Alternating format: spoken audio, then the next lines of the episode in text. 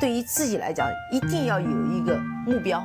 一个企业，它真的要对什么人负责任？嗯，要对社会负责任，嗯，对员工负责任，对股民负责任。这个三个责任，一个国家的发展，实体经济是永远是是顶梁柱。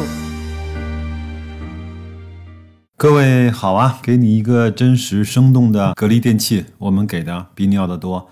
今天呢是二零二一年的一月十八号，是一个周一啊。想想看啊，从这周开始呢，基本上还有三周，整个的工作周就要迎来牛年的春节了。想想看，也真是快呀。但是好像疫情呢，在有一点点的抬头之势啊。我们公司很多物流的部门，好像有一些地方已经没有办法发出去货了。这个也是让我们有了一点点的担忧吧，所以这两天又学了一个新的名词啊，叫就地过年啊。我也看到了网上有很多各种各样的横幅啊，也都是街道啊、居委会搭的啊，不给国家添乱，咱们就在这儿就地过年。反正也希望各位在最后这两三周的工作时间里面，能够确保自身的安全，规划好。春节的安排啊，好，今天呢，我是给大家带来一个节目的录音，是我看到了，包括也是，呃，好几个听友呢也都转发了给我，这个是应该是在浙江卫视的一个叫《遇见二零五零》这么的一个科普的节目，那正好有一期呢是讲格力在精密制造，包括模具方面的一些突破和推进，节目呢做的相对是比较科普的，也很容易听得懂，但是。听完之后，还是对整个格力，包括我们中国的这种呃自主研发、自主产权，呃，带有了一点点的尊敬和敬佩啊。那节目呢，各位待会儿再去听啊。那我也是在这个节目之前，我也再稍微的啰嗦两句啊。我在上周呢看到过一篇雪球的帖子啊，大致是这样的：他说，如果我是董明珠，那我现在就会暂停那些不靠谱的模具机床，我不会去跟美九苏去竞争小家电啊。美的、九阳、苏泊尔啊，简称美九苏。但是现在还有小熊、摩飞啊，我就聚焦做空调，然后不拉不拉这所有的东西啊，包括不不能够去碰什么芯片，呃，完全不能够去做手机，然后根本就不应该去跟银龙有任何的关系，大概就是这样吧。其实我们看到了很多人在网络上啊，作为一个散户啊，或者是作为一个著名的投资者吧，对格力呢，嗯，有了各种各样的判断，有了各种各样的指点。为什么呢？为什么很多人会？出现这样的情况呢？那第一，他没有完全近距离的去了解和思考过那个企业的现状。第二呢，很多人讲出了这样的话，那是因为他不用负责任。你想想看，如果你在沙漠里面，你迷失了方向，你会这么轻轻易易的去随便指一个方向说就往这儿走？那你是不是应该看一看方向？你是不是应该看一看地图？是不是应该去联系一下外界？因为你的一个决定就会带来这个团队的生或者死。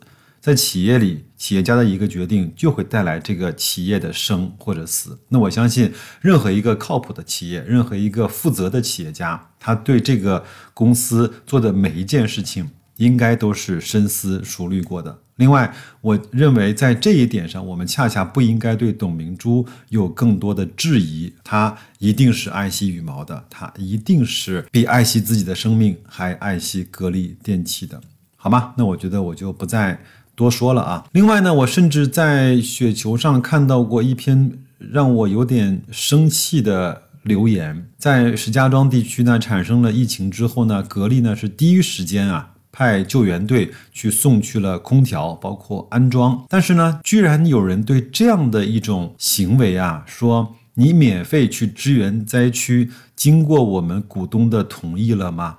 看到这儿之后呢，我真的是有点生气。大家都知道，白老师的脾气还相对是比较好的，也很难生气。但是看到这样的言论之后，我是有点生气的。我认为像这样的人赔钱是天生注定的。甚至是活该的。很多人呢，用失败主义和失败者的思维在思考问题。很多的人只会去做那个第一反应，永远也不再做第二层的思考。很多的人用本能来驱使自己，而不是让自己来去控制自己那个情绪。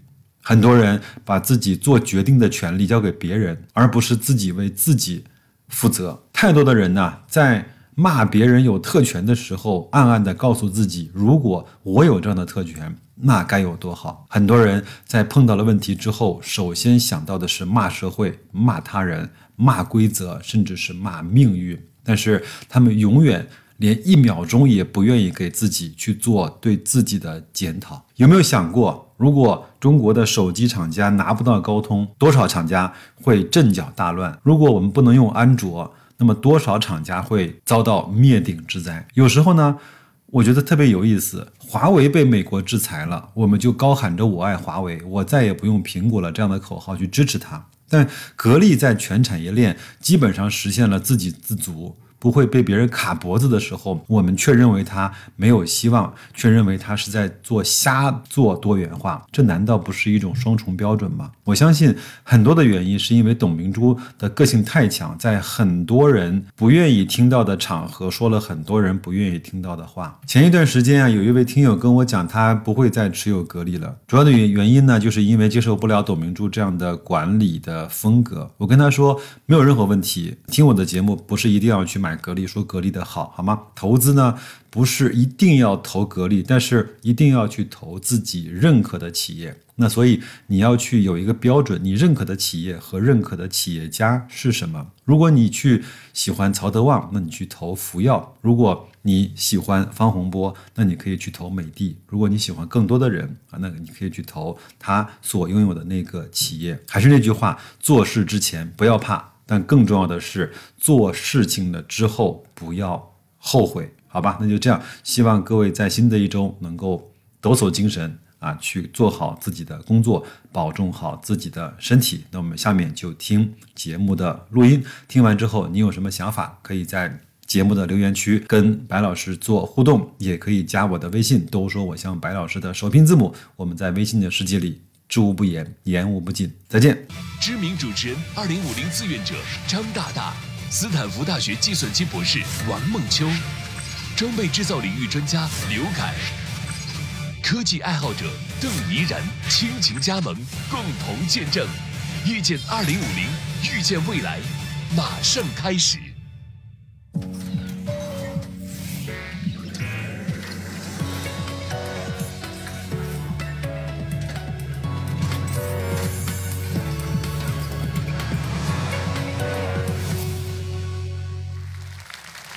好，大家晚上好啊！年轻人因为科技而相聚，欢迎本期的主人公彭日彪。好，大家好。彪哥口音听起来哪里人啊？广州，广州人。嗯，广州人，你普通话说的算比较差的了。那说明有特色啊。好，老习惯啊，还是通过一个短片来认识一下彪哥，好不好？来，请看。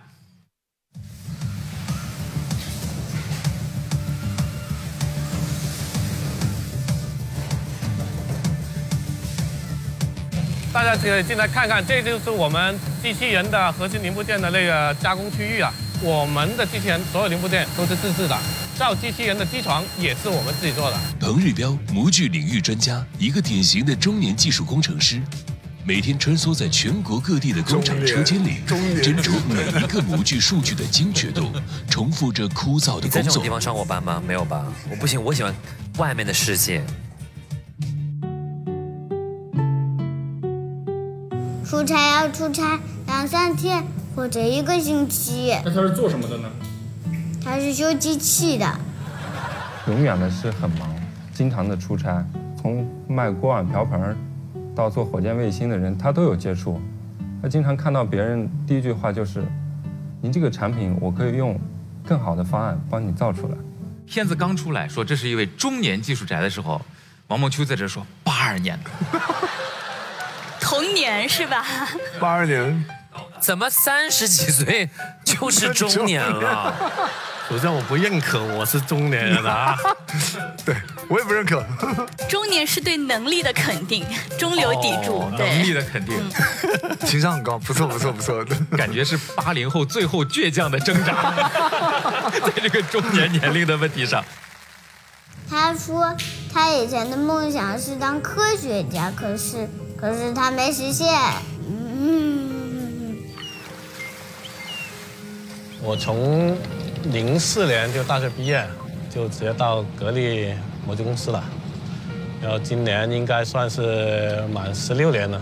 我从开机器到做设计、做仿真、做项目管理，其实都做过了。可能大家不太了解模具，但是模具其实跟我们身边的所有东西都息息相关。呃，任何一个东西都需要模具做出来的，只要批量化的。小的像手机啊，大的像飞机啊。呃，他帮我修过单车，他还会做空调，什么都能修，他是万能修。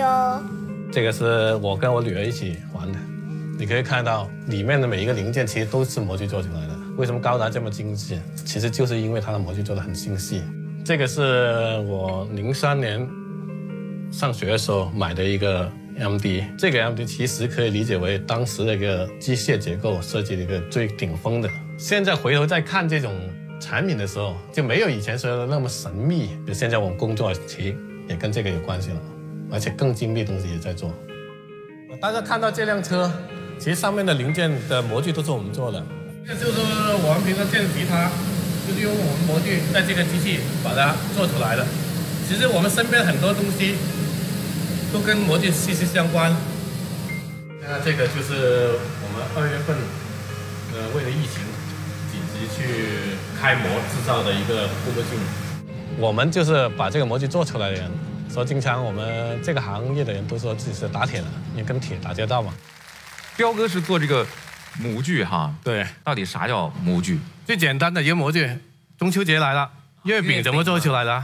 就用个木头模子，那个就是模具。的，只要批产化都需要模具，用不到模具的都是艺术品，就独一件的就不用模具。你要经常你问他这个东西能定做吗？他说不行，你至少要定五百个起，啊他才替你开个模，因为开个模很贵。那种五百个他愿意给你开的，那都是简易模。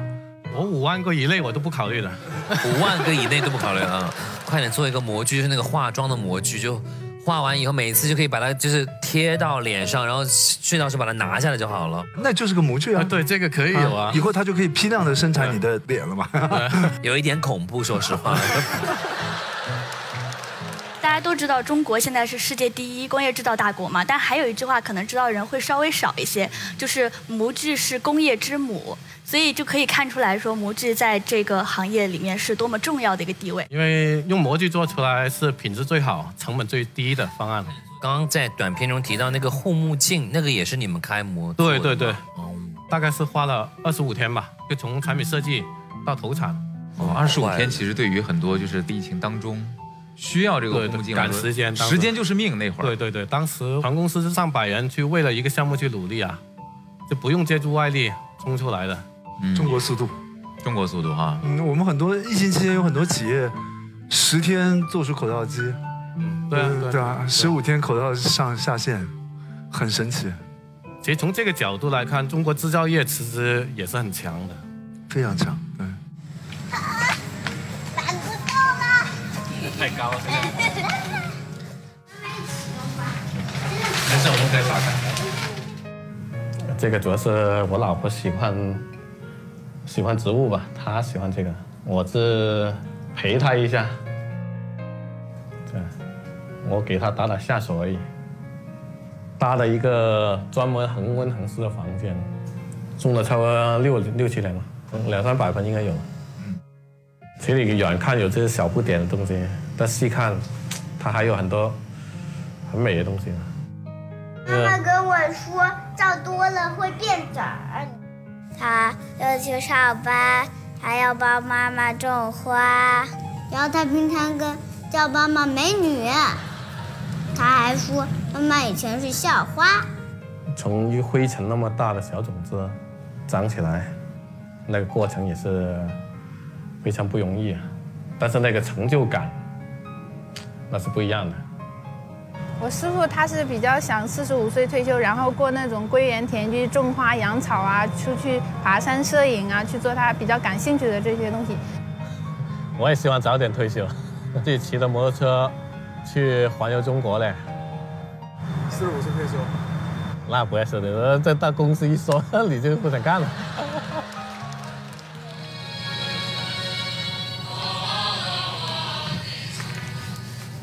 日标生活里还是个爱好音乐的文艺青年，他想做个有点文化的打铁人。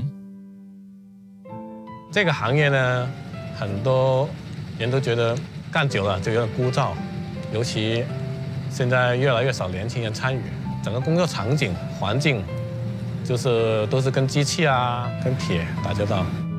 现在很多年轻人不太愿意做这个行业，或者待不住。平常我们研发其实也比较枯燥的，因为接触的基本上就是技术员男生跟男生打交道，再要不就是只跟设备机器打交道。有的时候我们开玩笑也只能说，那我们后面也只能跟机器人谈恋爱了。是我们现在都是跟这机器人打交道啊，工作也比较无聊啊，因为厂区离市区比较远，所以目前我们跟机器人也会做一些跟我们一起来做一些互动的一些工作。啊，这是我们做的一个写字啊、画画的机器人哦。目前可以根据我们给的一个画面，或者你要写什么字啊，我们机器人可以帮你把这个写出来、画出来。我们现在还做一些五子棋机器人啊，然后我们跟机器人来下棋，增强我们跟机器人的一些感情。在平时的话，会自己动手做一些电路板，控制一些小车进行啊活动，将呃死气沉沉的一个机器，让它能够运动起来，代替人工。这就是我的一个呃兴趣。没有，以前我们一般都是下班，天津的就在这边游，这边这边游的有的少，应该到那边游的比较多一点。这平时我们都下班的话，都把这游个泳。珠海这边夏天时间比较长，在这边游个泳是非常非常舒服的。生产线太枯燥，年轻人都不愿意来，那就得搞点有意思的东西。爱好音乐的打铁人彭日彪，把冰冷的机器和乐队联系了起来。呃，我们的那个一个团队就专门把那个机器人，我们生产线的机器人，把它做一个乐队出来。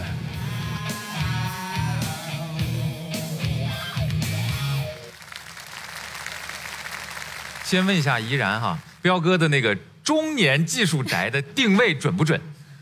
挺准确的，看完了完了完了完了完了完了完了完了，量就能知道。哦，是根据发量来决定的。对对，但是呃，彪哥身上还是有艺术气质的。啊，这个我认可。呃，现在大部分人都会喜欢去把时间花在一些呃获得感比较快、收获比较快的事情上，嗯，很难得去沉下心来做这么一些事儿。但是这群人更难得的是，他们在里面还能找到乐子，还能找到一些方法和机器人一起玩儿。我觉得这个就是更难得的地方，就非常有意思。我在工厂工作过，可能我们刚去工厂的时候觉得没有意思，环境也不好。很多人可能待了很短的一段时间，觉得这个不适合我，我可能需要更好的环境，就离开了。但是如果你真心愿意在这个工厂里面沉浸进去，去脚踏实地的工作一段时间，你会发现很多事情都非常有意思。就这样的事情，就是要很长时间才可以入门。你入了门以后，可能真的还会有乐趣。你能做一个东西出来，对每个人都会觉得很有味道。你是乐在其中的，对吧？我是乐在其中啊，就这过程就寻找个最完美的方案的过程。其实也是挺快乐的，是很快乐的。对，当你找到一个叫最优的时候，你的感觉，因为别人想到，我都已经想到了。机器人乐队从最开始的只有一个初级键盘手，到如今坐拥整个乐队，充满了不易。首当其冲的困难当然在于找到机器人乐手。这些机器人是被拉来做乐队，只是兼职。他们平时可以算是工厂里的装配工人。这个是跟我们那个音乐机器人那个是类似的，是同一个系列的，都属于六轴工业机器人啊。目前只是它们的一个大小不一样，都是同一个系列的。找到机器人后，还要给它安装各种家具手、控制手的轻重快慢，以及在什么时间点打什么节拍。曲子我们会分布到每个键上面去，啊，机器人就是踩着它每个键，然后卡着我这个节拍，对这个节拍的一个要求是非常非常高的啊。我们这个整个一个一个调试的一个每个位置的一个节拍，大概精确到呃在八毫秒左右。二零一八年十二月，机器人乐队的实力终于得到认可，接到春晚邀请，要登春晚。其实这个谈音乐是一个非常复杂的过程。那我自己觉得，如果从一个运动过程讲，人这么一个复杂的一个机器吧，嗯，是现在所有机器不能模拟的。嗯，对。在我看来，做这件事情，就是对所有机器人的技术做了一次大考。嗯，多少呢？就它可以倒逼这个倒逼技术，而且也是用这个东西来展示技术好的地方。为了让机器人乐队上春晚演唱全新歌曲，团队从设计到研发必须打造一个全新的机器人乐队，留给团队的只有一个多月的时间。要想在这么短的时间里把机器人的各种零件打造出来，背后需要一条完整强大的生产线。大家可能不知道，机器人是这群年轻人造的，连造机器人的机器都是他们造的。我带大家看一看这个机器人的那个组成，大家可以看到这个上面这些零部件，其实就是由我们模具公司来制造的。拿机器人马达中的一个小小铁心说起，铁心是需要模具打造的，模具的零件又需要机床打造，一环紧扣一环。从铁心到模具再到机床，背后的整条生产线都是彭日彪和他的同事们自主研发的。机器人乐队的电机采用分离自粘接模具技术，转速负载都处于国际领先。这就是小小机器人乐队背后的强大工业基础所在。大家可以看看这个东西，这个东西就是我们常用的马达里面的那个铁芯。那这个这个铁芯是怎么做出来的？就靠我们背背后这套模具了。它是把一片一片的呃铁片，把它冲断冲断，然后叠成一块一块的，所以这个也要求很高。现在我们在做一个这个电机膜的最后切纸测试，来验证一下模具合不合格。这张纸的厚度是零点零七，这套模具需要冲裁的是一个钢片，钢片厚度是零点三五。为什么要这样去测试呢？就是要验证一下刃口的个间隙，要达到我们设计要求。如果太宽，你切不断；如果太细，这套模具会碰到，这个寿命跟冲压速度达不到。你看现在非常漂亮一个煤化砖，这套模具应该是 OK 的。这台精密磨床每一步下来是零点零零零二毫米，比头发丝应该是一百分之一。用光线或眼光已经看不出来了，所以它用声音的形式。假如这两个零件碰到了，它会在机器上会有个声音反馈，就证明已经到位了。彭日标团队研发的这款电机定转子模具，可以完全替代进口，能做到性能比进口更优，价格却只有进口模具的一半，大幅加快了我国电机行业的开发速度，降低了使用成本，打破了国外的垄断。而彭日标团队研发的防爆球生产技术，目前国外还没有，技术国际领先。它这个防爆球的原理啊，就是把这个球填充到油箱里面。把油隔成很细的、很细的一个小空间。当你受到冲击波以及火焰的时候，它会迅速的把这些冲击波吸收，以及把火焰隔绝掉。它用一个个防爆球阻隔冲击波和火焰的传播，避免油箱油罐发生爆炸，从根本上解决危化品储运罐体的燃爆风险，为生命安全保驾护航。像这个东西，其实我觉得还蛮挑战的，因为它最薄的地方，这就是那个防爆的零点三五毫米吧？对，我应该花了三年搞的一个项目吧，现在已经搞完了，但是还没投产，因为它里面有很多技术是从从来没有的。对，从产品、从材料、从生产系统都有自己专利。这个材料，第一是耐腐蚀油的，第二是要做的非常轻薄，嗯，里面含碳纤维的，对百分之。二十左右的碳纤维可能，这个不能告诉机密是吧？这个东西国外是没有的哦。就我把这个产品给你，你也仿不出来。一般人都觉得我道理懂了，你就可以干了。那制造业难的地方就你道理懂，你干不出来，干不出来。对，这是这。他们这个其实是特别需要经验的。对。就是做模具设计，这不是一般的结构工程师做的。技术，技术，我们也跟很多很先进技术融进去的。可能大家觉得互联网啊都高大上了，其实我们干这块也挺高大上的。实际上是是倒过来的。其实给手机写个什么东西，没有什么科技含量，就是你今天已经有科技可以把它写出来了。但这个东西为什么有科技含量呢？今天再好的科技啊，你没有能够把它给替代掉。还是要这个彪哥把头发都掉完了才搞得出来，所以实际上是很有科技含量，而且呢，它不可替代。这就是核心竞争力嘛？对，这是核心竞争力啊！就像好的歌手，那可能他就自己的歌都是他自己写的。哦，如果真的能造钢琴的人，他真的还能弹，能弹，真的能弹。如果他都能把一台钢琴造出来，没有一个调音是不会弹钢琴的。对对对对吧？对。所以他这个就是就是这个原因。但是你回过头来，你要会造钢琴，要会弹钢琴，你的训练时间就要对就要增加。但是，其实你看我们这。几十年吧，就是生产制造业国力提升很大一个原因，就是我们在补全整个链条。啊，以前是我们采购来机器，我们只是做最后的组装，对对对只是做那个简单的操作这个机器而已。嗯，但那机器不是我们的，现在是那机器也是我们的，甚至那个机器的零件都是我们的，我们全部都做了。嗯，像我们这种模具啊，在好多年前其实国内没做的时候，全都是进口的，而且进口别人不卖你模具。一定要包括那个冲床搭配卖，单卖不卖，价格是别人开的。只是经过这这么多年，我们去研发之后，就我们能做的时候，他就不可能开这个价了。对，选择权就在我们手上。是。春晚歌曲的更高要求，给团队也带来了新的挑战。由于机器人手速不够快，一些快的节奏弹不了，团队迫切寻求新的解决方案。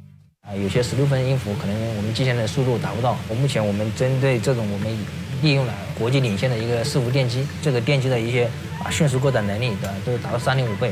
啊，目前我们机器人的一些整机速度啊，目前比以前应该是提升百分之二十三十左右。采用了新的电机之后，机器人的手速问题得以解决，而这台电机的制造也离不开彭日标的高精度模具，离不开那个彭工他们那帮人的一个大力的一些支持。二零一九年二月四日，农历除夕夜，春晚深圳分会场，检验团队成果的时刻到了。这个由彭日彪团队用模具打造的机器人乐队，现场演奏了一首《朋友》。朋友一生一起走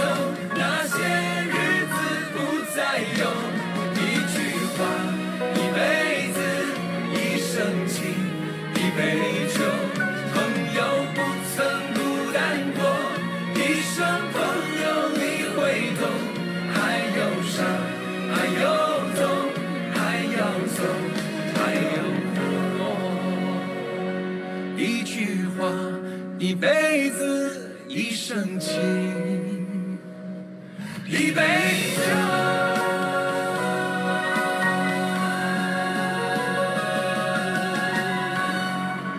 大家平常可以被乐队的夏天所吸引，我们也有我们的夏天，我们也有我们的音乐。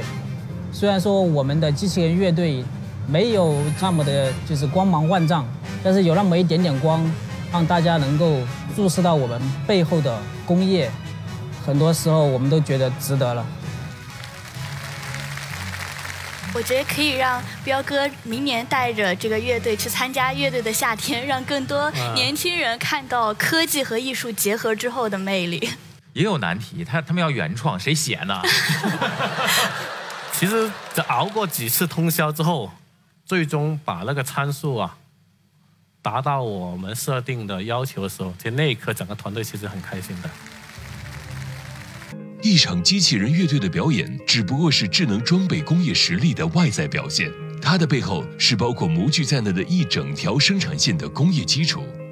正所谓模具是工业之母，在彭日彪看来，模具不仅能制造机器人乐队，模具能创造更多想象力，哪怕关于星辰和大海。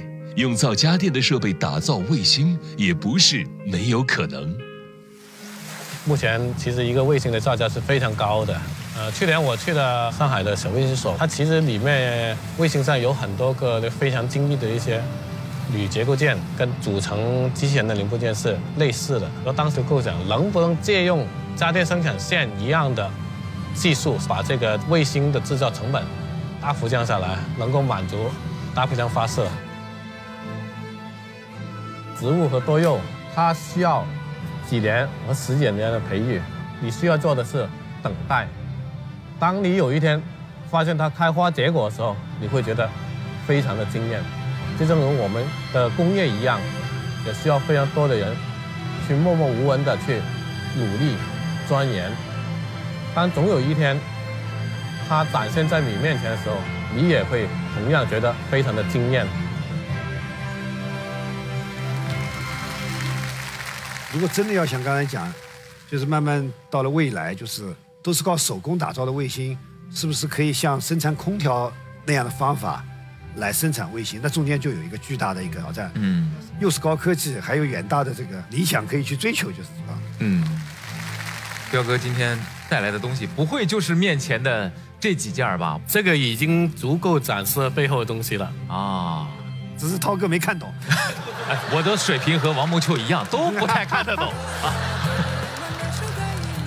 我希望更多的年轻人了解我们这个行业，都参与进来。